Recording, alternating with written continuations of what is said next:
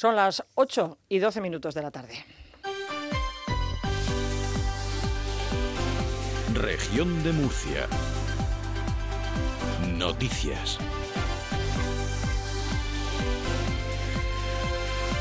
Con Teresa Blanco.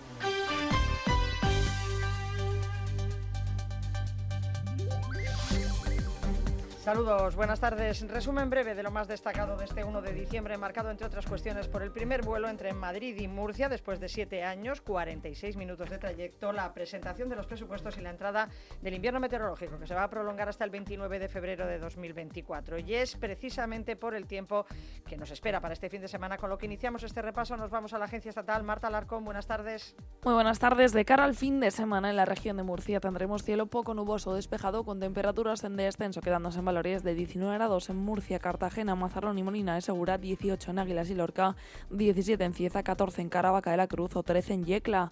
El viento será moderado del noroeste. Seguro que lo han notado, el descenso de temperaturas que en este momento se mueven entre los 18 grados de máxima de Cartagena y los 6 de mínima en Caravaca.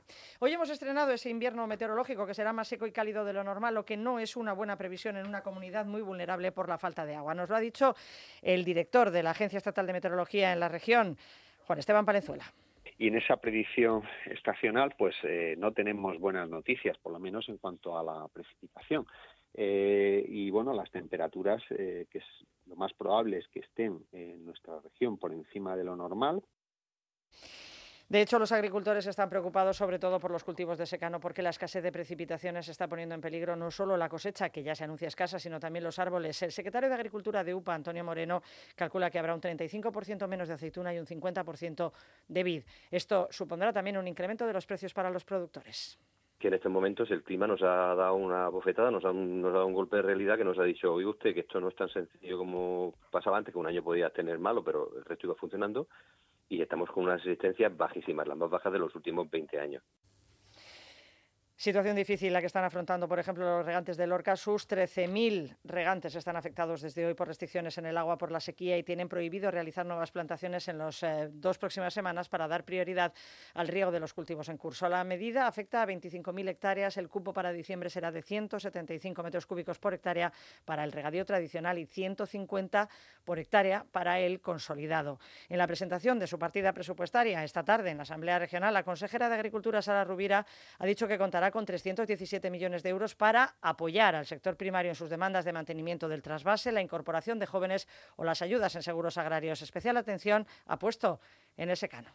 5 millones de euros que destinaremos a ayudar a los agricultores en zonas de montaña o zonas de limitaciones naturales. 2 millones para fomentar el cultivo de herbáceos que ayuden a proteger las aves esteparias y 1,75 millones para el mantenimiento o mejora de hábitat y actividades agrarias tradicionales. Estas son líneas de ayuda que están especialmente enfocadas para ayudar a los agricultores de secano. Por la Comisión de Economía de la Asamblea Regional ha pasado en esta jornada otros consejeros. Esta mañana lo hacía el de Salud. Juan José Pedreño se ha comprometido a invertir 30 millones de euros en reducir las listas de espera, manteniendo las consultas por la tarde. El 70% del presupuesto se destina al Servicio Murciano de Salud y habrá fondos, decía, suficientes para las ofertas públicas de empleo y el refuerzo de plantillas. La propuesta presupuestaria para 2024 contempla un presupuesto diferenciado para atención primaria por un importe de 548,8 millones de euros en 2024. 2024, lo que supone 14,7 millones de euros más que en el ejercicio presente. La mayor parte del esfuerzo presupuestario, en concreto 336,5 millones de euros, va destinado a reforzar la plantilla de sus profesionales, los grupos de oposición PSOE y Podemos desmontaban los presupuestos con datos. Más de 86.000 pacientes no contaban con cita asignada en junio de este año y además el déficit anual del servicio ronda los 400 millones de euros. El portavoz de la Asociación de Usuarios de la Sanidad Pública, Mario Soler, es escéptico. Las cuentas dice que dan muy bien sobre el papel, pero son incumplibles.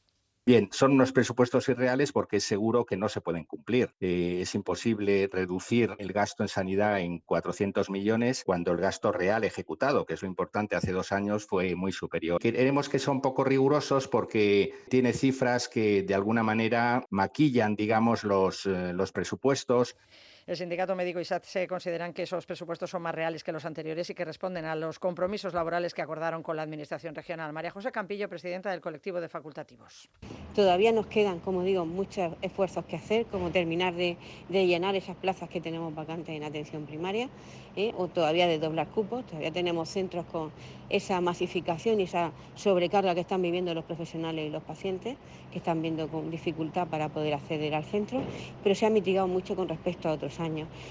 Educación gestionará un presupuesto global de 1.800 millones de euros, con los que su titular, Víctor Marín, prevé crear 4.000 plazas nuevas de formación profesional en 170 titulaciones y otras 2.000 para niños de dos años, de forma que se llegue a las 6.600 el próximo curso. También destacaba la partida destinada a personal docente. En 2024, la partida destinada a personal docente de centros públicos se incrementará en 140 millones de euros, hasta alcanzar los más de 1.128 millones de euros con el fin de mejorar sus condiciones laborales, asumir los incrementos retributivos y dar cumplimiento al acuerdo de reducción de la jornada laboral a las 35 horas. La oposición acusa al consejero de no atender las necesidades de la enseñanza pública, deslizar inversiones sin ejecutar y no dar respuesta a los problemas del transporte escolar y las aulas prefabricadas. Toñi del Vas, responsable de educación de OGT, dice que los presupuestos son bienvenidos pero insuficientes. Eh, el presupuesto que debería de haber debería de rondar el 7% y no es así. Educación necesita una serie de inversiones varias en infraestructura, personal docente, personal no docente y otra serie de cuestiones como la formación profesional, que aunque él dice que ha creado o va a crear muchos puestos, muchas plazas públicas, son insuficientes. La Dirección General de Movilidad se llevará la mayor parte del presupuesto de la Consejería de Fomento, que destinará 29 millones de euros a la compra de autobuses eléctricos y otros 6 a los puntos de carga. Además, se contempla la implantación del área metropolitana de Murcia y la integración intermodal del transporte por carretera y ferrocarril en la ZAL. José Manuel Pancorbo es el titular del departamento. Los grandes ejes son la implantación del Plan Metropolitano de Murcia, el inicio de la obra de la terminal intermodal y la ZAL para su integración del transporte de mercancías por carretera y por ferrocarril, el fomento del transporte público para personas con discapacidad psíquica, física, orgánica y también para universitarios. Vamos a sacar, como acaba de comentar, las concesiones, la implantación del sistema inteligente de transporte, la adquisición de autobuses eléctricos, la instalación de los puntos de recarga asociados a estos autobuses. En definitiva, la Dirección General de Movilidad y Transporte se lleva el, paquete importante del presupuesto. Más de lo mismo, dicen desde la oposición, el socialista Alfonso Martínez Baños se queja de que no aportan soluciones ni en vivienda, ni en movilidad, ni tampoco en carreteras. El nuevo consejero de Vox no aporta nada a la política de infraestructuras. En la Consejería de Fomento todo eh, sigue exactamente igual. Hablamos además de unos presupuestos sin ninguna credibilidad, porque todos sabemos que solo hacen una mínima parte de lo que dicen. En términos similares, se manifestaba el diputado de Podemos, Víctor Ejío. La dotación para el Plan Metropolitano de Transporte en la ciudad de Murcia eh, es totalmente insuficiente. Con esa dotación no se va a poder licitar el plan y eh, viviremos como hasta ahora. Bueno, todos los murcianos lo sabemos, Murcia es un gran atasco. Eh, no se han licitado un año más las nuevas concesiones de autobuses. Las obras de movilidad empezaron la casa por el tejado.